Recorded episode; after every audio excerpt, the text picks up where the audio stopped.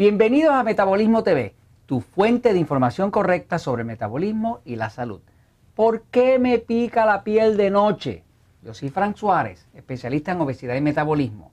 Vamos a hablar hoy de el hongo cándida y por qué es que la piel me pica de noche. Hay unas razones, pero primero quiero hablarles y enseñarles un poquitito qué es este hongo cándida. Por aquí tengo una foto del hongo cándida. Esta es una buena foto porque aquí van a ver el hongo cándida. Si se fija, esto que está aquí es la punta de un alfiler. ¿eh? Y pueden ver cuán pequeñito puede ser. Pero son millones y millones de organismos de estos que viven dentro del cuerpo.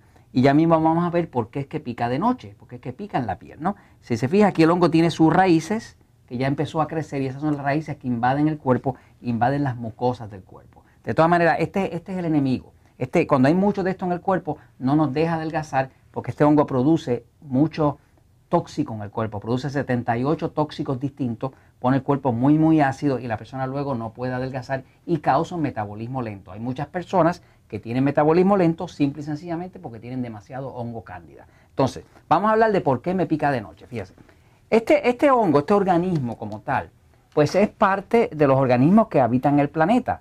En el planeta hay distintos organismos que viven dentro del cuerpo, que son bacterias, parásitos, virus y hongos. Son cuatro familias distintas. Entre las bacterias, pues hay miles distintas. Entre los parásitos son más de 5000.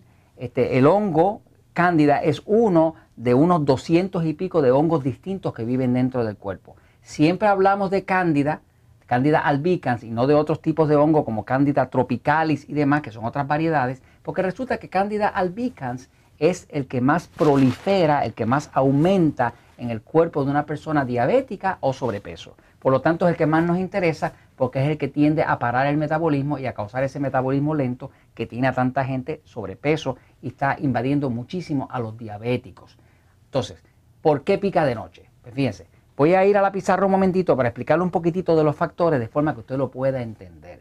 Se va a fijar que muchas veces el picor en la piel que produce este hongo es principalmente de noche. De hecho, a veces es solamente de noche. Y la razón es esta, fíjense.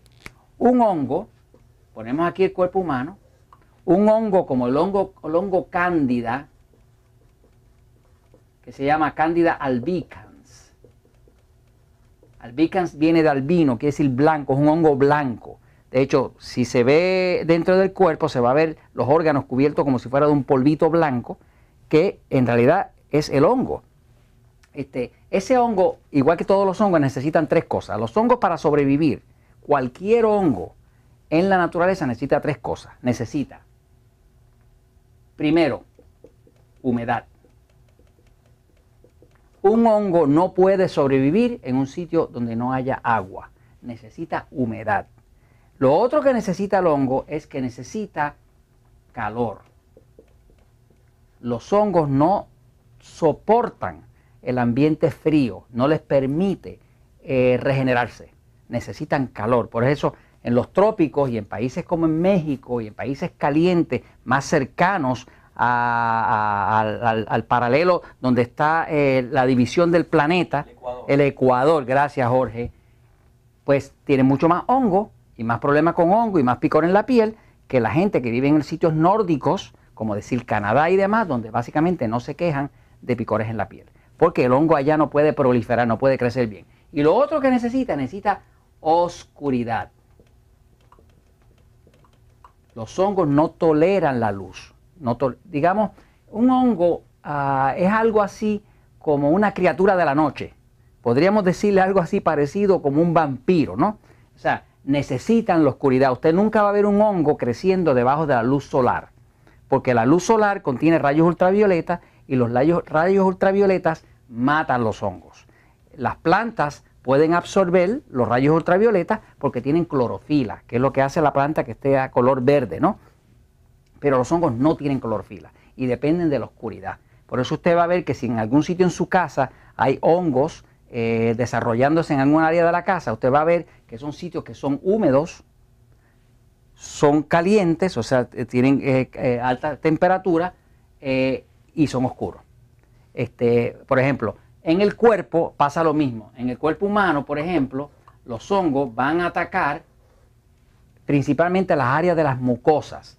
La mucosa, mucosa, es un tipo de tejido del cuerpo, como decir la mucosa que hay dentro de la boca, o la mucosa que tenemos en el intestino, o la mucosa que tenemos en, las áreas genitales, tanto la mujer en la vagina como el hombre en el pene, o los oídos, o áreas donde hay mucha humedad y es un tejido de mucosa que es un tejido muy blando y muy húmedo.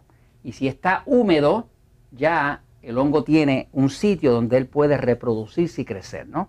Este, cuando ya usted ve un hongo que está atacando la piel y le pica de noche, es porque ya la infección está bastante avanzada y ya lo que se llama una infección sistémica, que quiere decir que ya se salió del intestino o se salió de la vagina, que es donde normalmente vive este hongo, y ya se regó por todo el cuerpo. Nosotros que trabajamos con obesidad y con el metabolismo, estamos acostumbrados a ver que los diabéticos están llenos de hongo y las personas que no pueden bajar de peso, que les pica la piel, pues están llenas de hongo también y por eso no pueden bajar de peso. Entonces, lo importante es que usted sepa por qué me pica la piel, que es el tema de, este episodio que estamos haciendo. Pues la piel le pica de noche, principalmente porque de noche entra la oscuridad.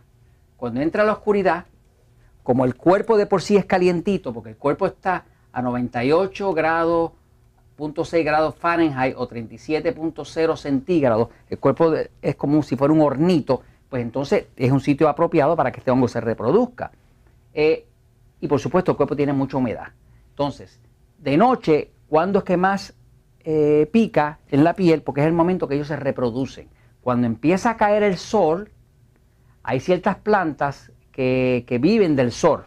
Pero las plantas, hay ciertas plantas que inclusive crecen de forma nocturna como decir este, el tabaco, el tomate, eh, la berenjena, son plantas que le llaman en inglés nightshades, o sea, eh, plantas de sombra de noche, que son plantas que dependen de la oscuridad para ellas crecer, ¿no? Contraria a las otras plantas. Pues los hongos eh, podría decir que andan por esa variedad, ¿no? Son organismos que dependen de la oscuridad para crecer, porque no soportan la luz.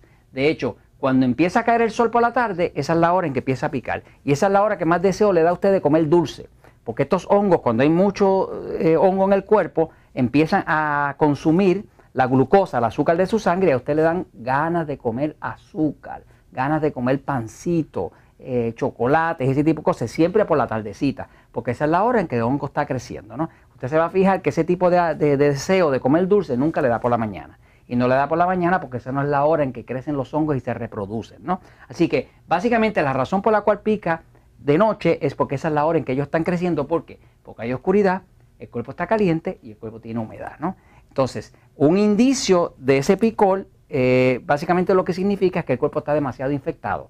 Pero eso es de los temas que nosotros hablamos en el libro El Poder del Metabolismo, que es algo que una persona puede eh, controlar. Esto es una edición viejita, ¿no? Pero uno puede controlar con los conocimientos que hay aquí, porque para uno poder matar ese hongo no hay ninguna forma de matarlo si uno primero no cambia los alimentos, porque este hongo lo único que come es carbohidratos